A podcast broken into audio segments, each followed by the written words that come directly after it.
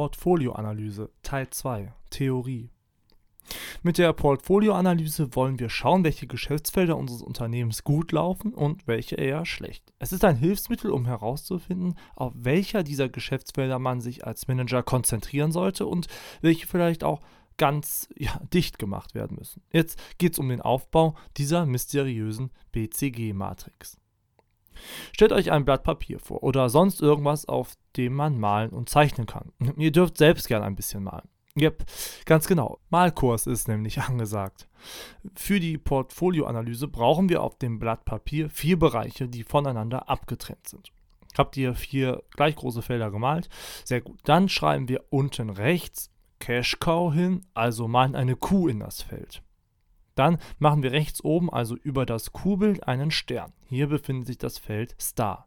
Oben links, neben dem Stern also, liegt das Feld der Question Marks, also Fragezeichen. Und unten links schreiben wir Poor Dogs ins Feld, also zeichnen einen armen Hund. Okay, what the fuck soll das also bedeuten? Ich kläre direkt auf. Wir denken uns zum Blatt eine X- und eine Y-Achse. Die X-Achse beschriften wir mit dem relativen Marktanteil. Links ist dieser sehr klein, rechts entsprechend sehr groß. Die Y-Achse beschriften wir mit dem Marktwachstum. Also unten ist dieses niedrig, oben sehr, sehr hoch. Und schon macht es auf einmal Sinn.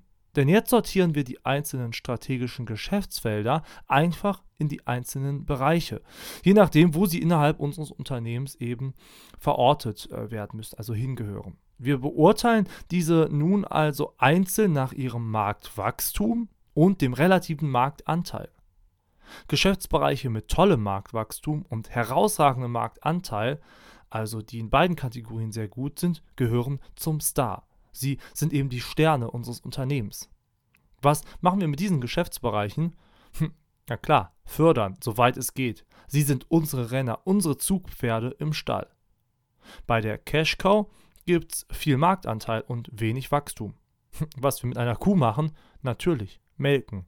Also übersetzt, die Erträge aus, dieser, aus diesen Bereichen abschöpfen und die dafür entsprechenden Umsätze einfahren aber nicht mehr so viel investieren, denn das Wachstum ist niedrig in solchen Geschäftsfeldern. Das Fragezeichen oben links ist nämlich genau das, ein Fragezeichen. Wir wissen doch nicht, was mit diesen Geschäftsbereichen dort passiert und müssen weiter beobachten. Hier gibt es zwar viel Marktwachstum, aber der Marktanteil ist eben noch sehr, sehr gering. Und zuletzt gibt es eben noch die Poor Dogs, die genau das sind, arme Schlucker.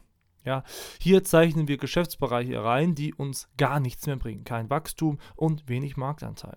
Was wir mit solchen armen Hunden tun, wir müssen sie wohl oder übel einfrieren und den Geldhahn zudrehen. Zum Wohle und zum Schutz des eigenen, des ganzen Unternehmens. Denn die Ressourcen können wir ja also auf jeden Fall deutlich, deutlich besser an anderen Orten platzieren.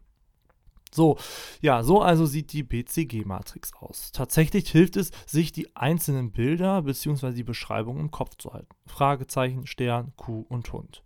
Wenn man diese Worte hört, solltet ihr noch nachts aufspringen und völlig verpennt diese Portfolioanalyse machen können. Dann habt ihr auf jeden Fall alles richtig gemacht. Allerdings, wenn man davon träumt, muss man die Matrix schon wirklich heftig inhaliert haben.